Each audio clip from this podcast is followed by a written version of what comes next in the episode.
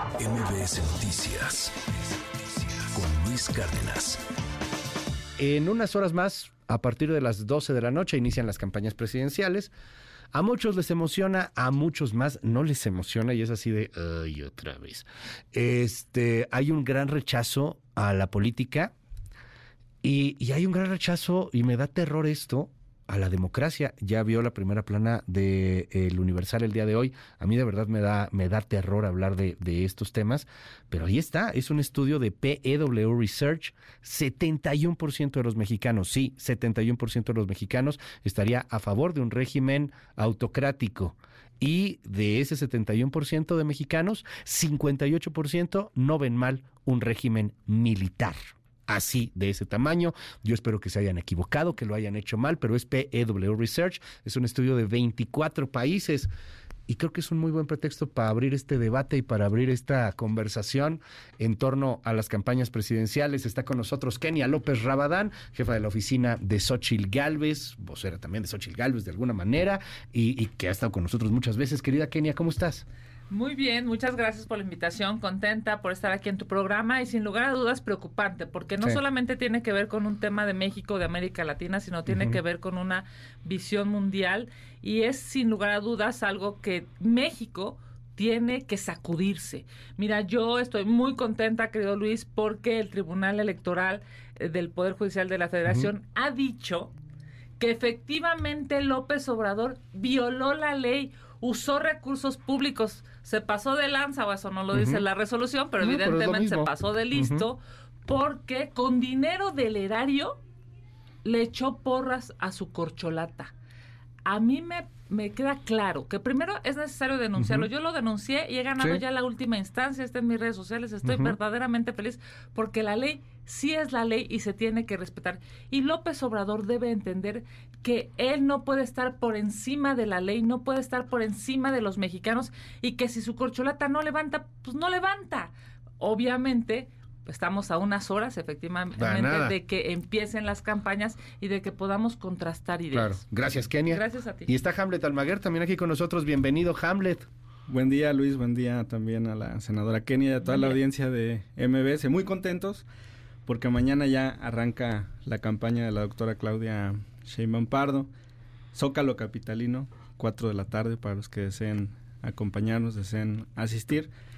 Y hablando de estos riesgos para la democracia, pues la verdad es la indignación que sentimos desde Morena por la invitación que le ha hecho el PAN a Javier Milei, al presidente de Argentina, pues salen con visiones totalitarias de ultraderecha que por supuesto no son comp- compatibles con un sistema democrático como el como el nuestro. Luis. Oye, eh, llama la atención lo que acaba de decir Kenia en torno a este asunto de la mano del presidente López Obrador, la resolución del Tribunal Electoral.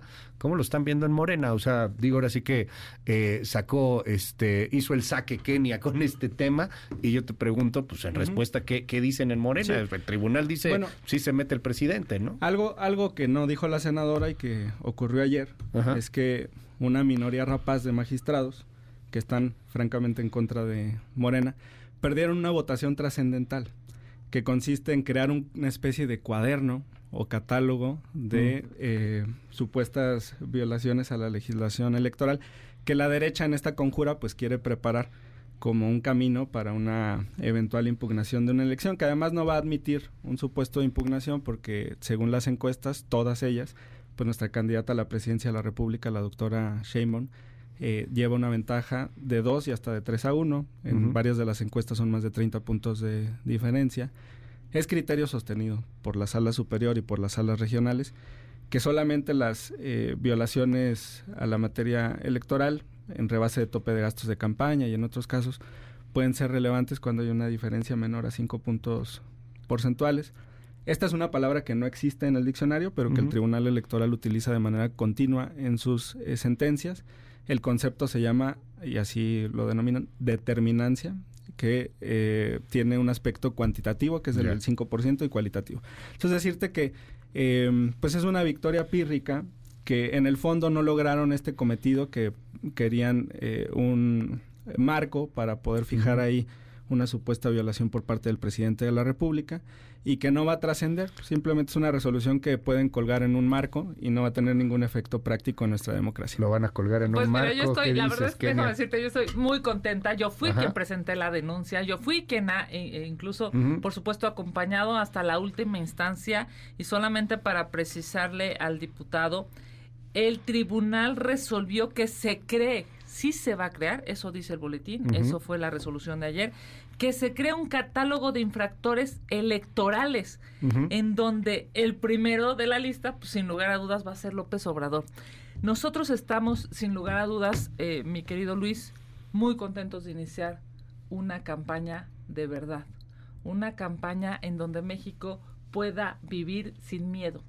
La próxima presidenta de este país, Xochil Gálvez, va a iniciar en el minuto uno del primero de marzo, esto es hoy en la noche, en Fresnillo, Zacatecas.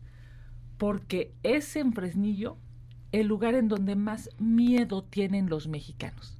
Y para nosotros hay una necesidad imperante de decirle a las y a los mexicanos, podemos vivir sin miedo, debemos vivir sin miedo. Estos abrazos a los delincuentes que López Obrador ha decidido eh, realizar, este acompañamiento al narcotráfico, por eso el reclamo de narcopresidente, por eso el reclamo de Ah, esos son bots narcocandidata. financiados desde Por el eso, el- no, bueno, pues no sé si los vieron. Desde eh, España y desde Argentina. De miles de personas en el Zócalo gritando narcopresidente. Esos no son bots, eran mujeres y hombres de carne y hueso que le reclamaban al presidente esta terrible política de abrazar a los delincuentes. A no ver. es un tema de bots, es un tema de una exigencia Claro, mexicana. En cualquier parte de México, si tú levantas una encuesta, incluso hasta las cuchareadas que tanto les gustan en, en Morena, es claro que para los mexicanos el problema número uno es la inseguridad brutal. Esa que se vive cuando sales de tu casa y no sabes si vas a regresar sana y salva. Esa que se vive en las carreteras, esa que se vive En lamentablemente en tus hijos, esa que se vive en la mayoría de los estados gobernados por Morena. En Guanajuato si y en eso Chihuahua. no lo pudieron corregir, pues menos van a poder corregir el tema de la corrupción. Esa corrupción que está totalmente coronada con los hijos del presidente. ver, Luis, nada más una ustedes como una campaña el asunto de los bots. dicen que son bots los que escriben Sí, narcopresidente. El, el punto de Kenia me llamó la Ya atención. están O sea, identificados. eh, hay gente que salió y gritó y, y hay mucha gente que, que está enojada con el presidente también. Son bots que cuestan eh, tres por un peso y están financiados por recursos con los que vamos a dar y por personajes con los que vamos a dar.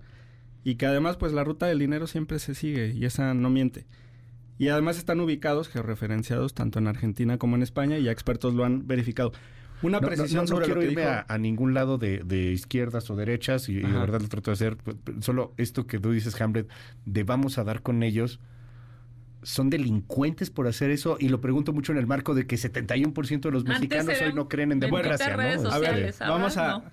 Podemos recuperar sentencias, por ejemplo, de amigos de Fox de financiamiento irregular desde Estados Ok. Unidos, o el Pemex Gate de recursos a través del sindicato de Pemex, o el caso Monex también, que lo que ocurrió con eso es que se computó para el tope de gastos de campaña y se comprobó que más de 7 mil tarjetas habían dispuesto de recursos a través de retiros en, en cajeros au- automáticos o de pagos en eh, sucursales bancarias o también en tiendas de autoservicio.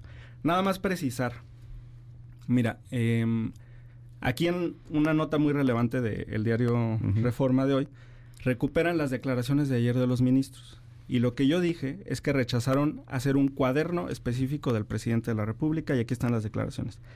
La magistrada Mónica Soto. Ah, Es dijiste- innecesario, dijiste es innecesario, es innecesario magistrados de Ya, la sala superior. ya, Es, es innecesario el cuaderno, pues para calificar la elección se tomarán en cuenta todos los elementos válidos. Magistrado Felipe de la Mata.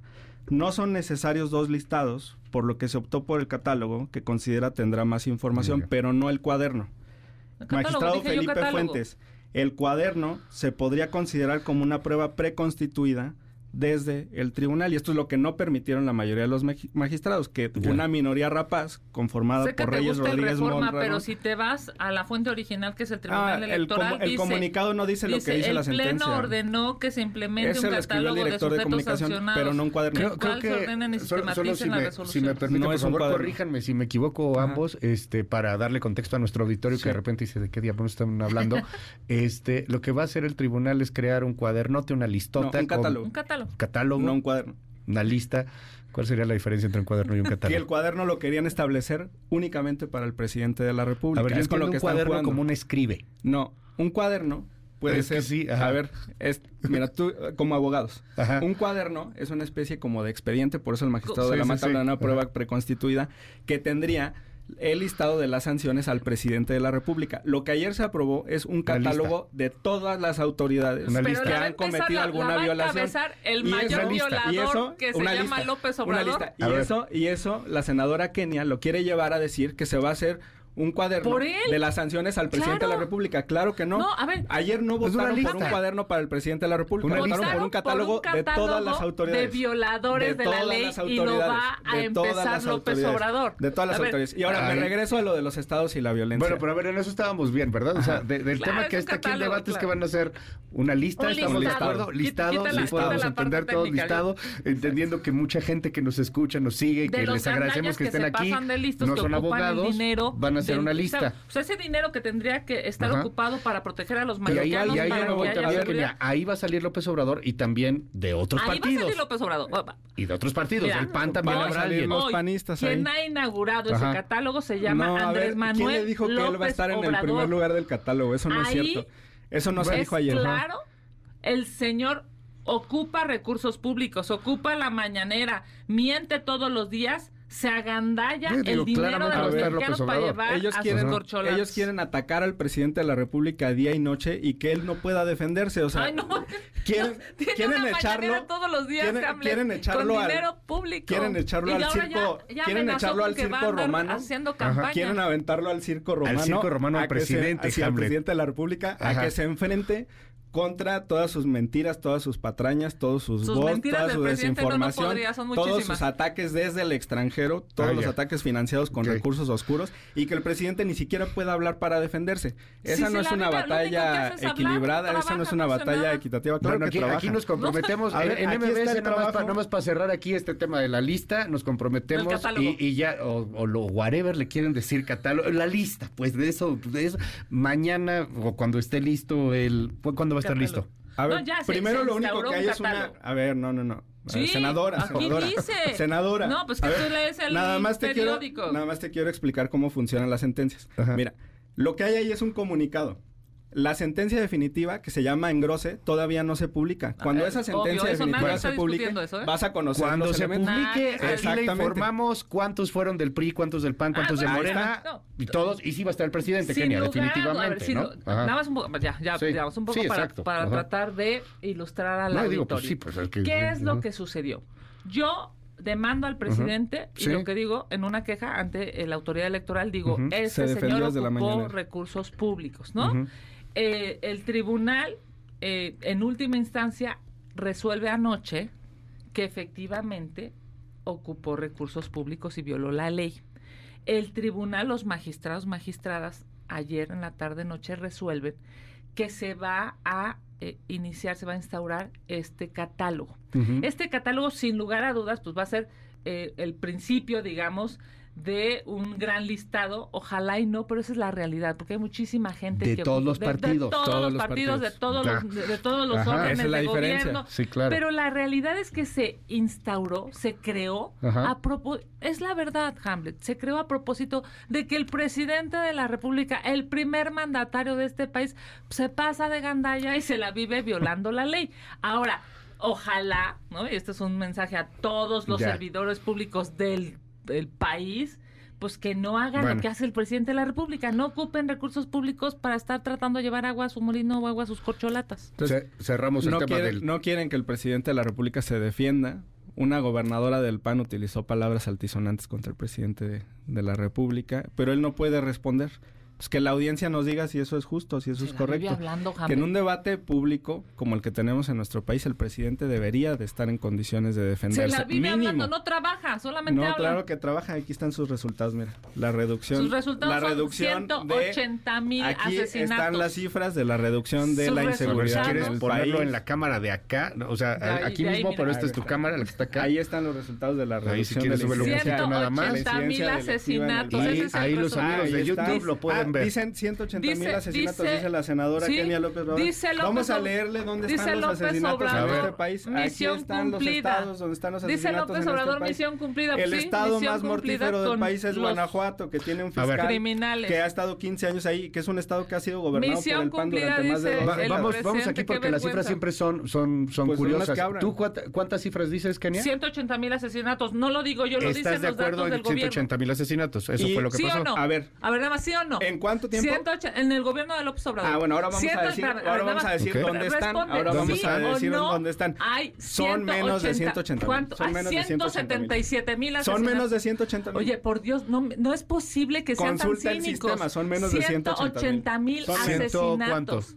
Son menos de 180 mil. Son menos de 180 Hamlet, mil. ¿cuántos serían? 175,000. Son cerca de 140 mil. No, por Dios, Claro no es que sí. cierto. El sistema de seguridad dice que son entre 175 mil y 180 mil asesinatos. Me parece una falta de respeto que quieran invisibilizar No, nadie a está las invisibilizando víctimas nada. de este A país. a ver. Entre 175 mil y 180 mil asesinatos. ¿Por qué? Porque López Obrador decidió abrazar a los delincuentes. No, no, no. A ver, le, le echas la, culpa al presidente de la República, López Obrador. Y a su pésima aquí estrategia. Los estados más mortíferos del país, mira. Primer lugar, Guanajuato. Solamente en enero de este mes, de este año, 2024, en el mes anterior, Ujú. 250 asesinatos en Guanajuato. ¿Qué otro está aquí en el cuadro de honor? El estado de Chihuahua, también gobernado por una panista. ¿Qué otro estado aquí está en el cuadro de honor?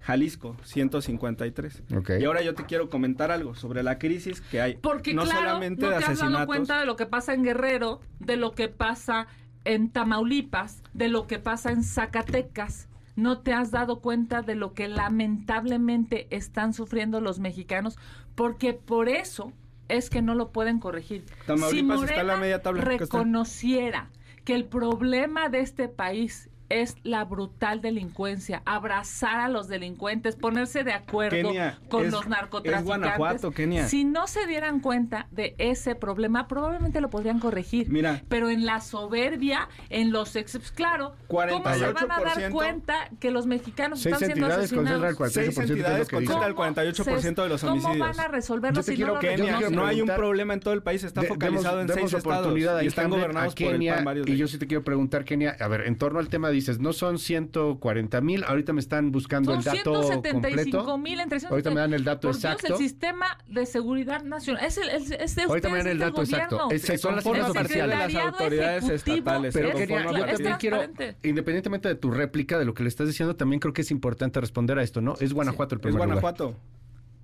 ¿Qué dices sobre Guanajuato? ver. 15 años con el mismo fiscal, gobernado por el PAN desde hace más de dos Es décadas. muy es claro. el estado más mortífero del país. El problema está en Guanajuato. El gobierno federal El problema está en Guanajuato. abandonando y politizando Ah, la seguridad. no participan ¿Qué en las mesas de seguridad, El presidente no de la dialogan. República, claro, Ujú. No se abandona coordinan. a los estados. No los abandona. de- claro que sí. No los A los abandona. Lo que estados dice, de de- oposición. dejamos que, que lo dice, por favor. Abandona a los Ajá. estados de oposición Es fortísimo eso. Ajá. Claro, y lo es, y lo hemos reclamado públicamente, porque está pensando en la politiquería, no piensa en la vida de las personas.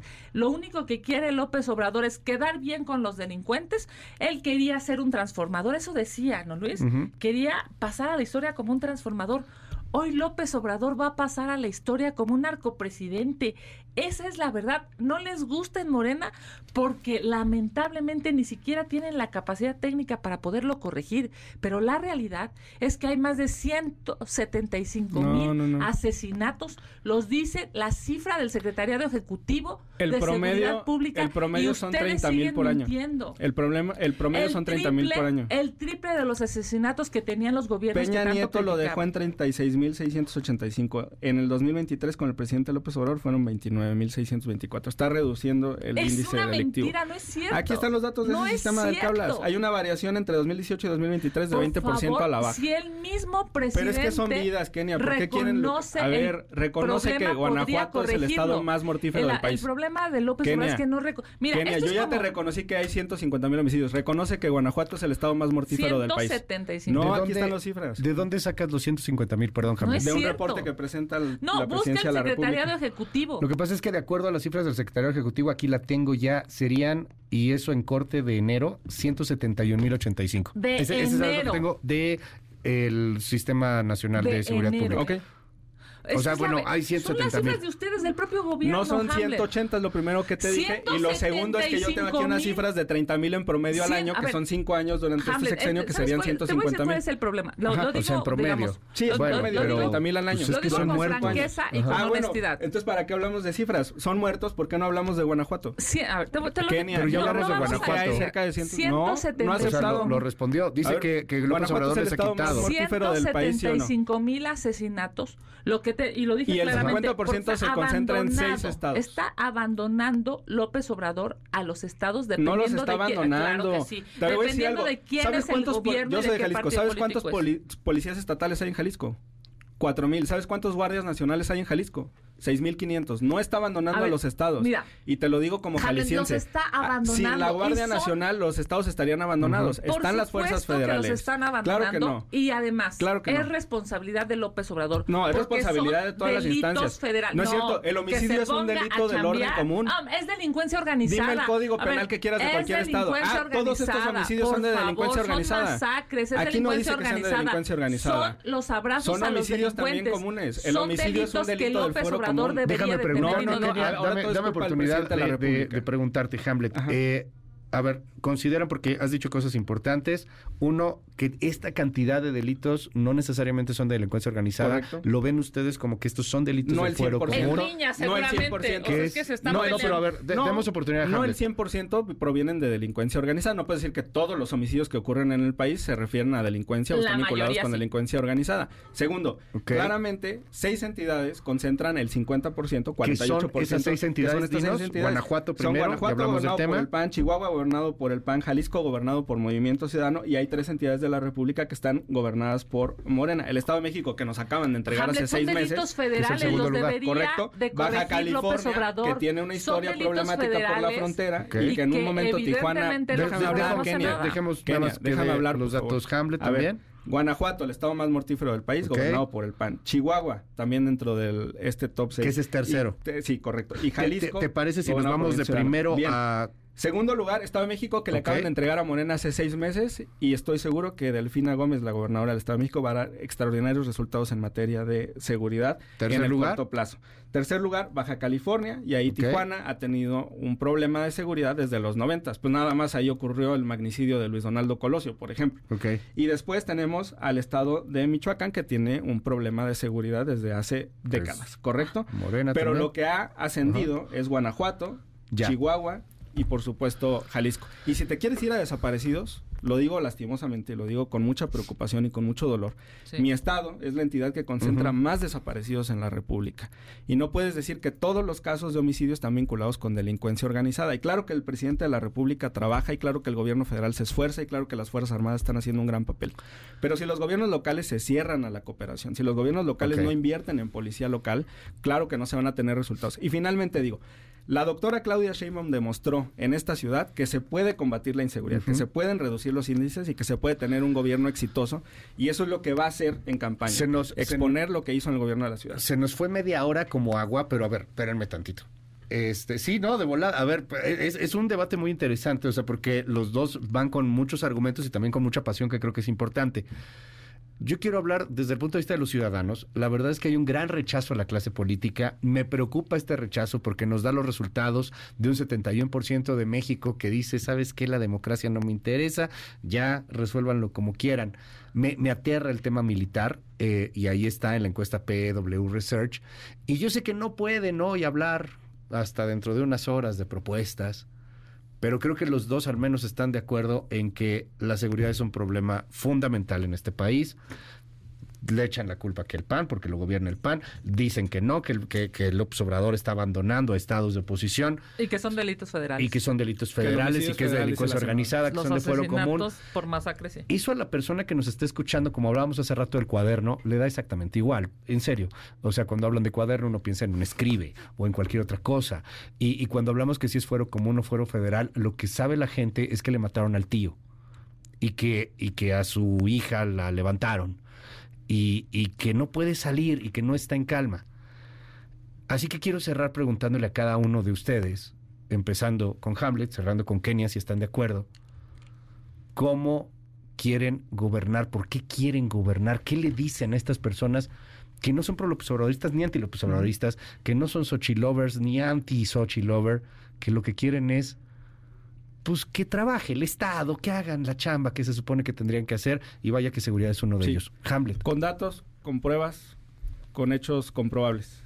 La doctora Sheinbaum recibió la Ciudad de México en 2017, 2018 en esa transición con un problema grave de seguridad.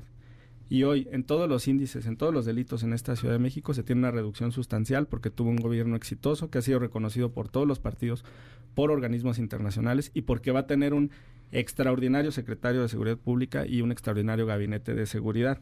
Y estoy seguro que a partir del primer minuto del siguiente día vamos a tener muchas propuestas en materia de seguridad, pero sustentadas en lo que ya logró en la capital de la República y que quiere llevar a todo el país.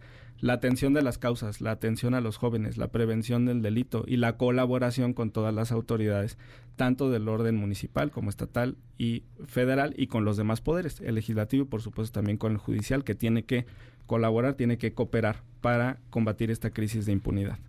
Gracias, Hamlet Almaguer, de verdad, muchas gracias por estar. Gracias. Te seguimos tus redes y todas Sí. esas cosas. Hamlet Almaguer en Twitter, Hamlet Almaguer 1 en TikTok y nos vemos en el Zócalo mañana a las 4 de la tarde en el arranque de la doctora Sheinbaum. Y de verdad, gracias por estar y por debatir y por hacerlo de manera abierta, franca, porque esto es lo que se necesita, esto es, esto es democracia.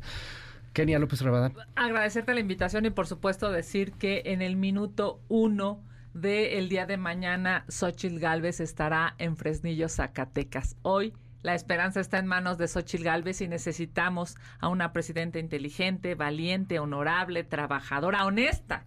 Ya por fin en este país necesitamos a una presidenta honesta.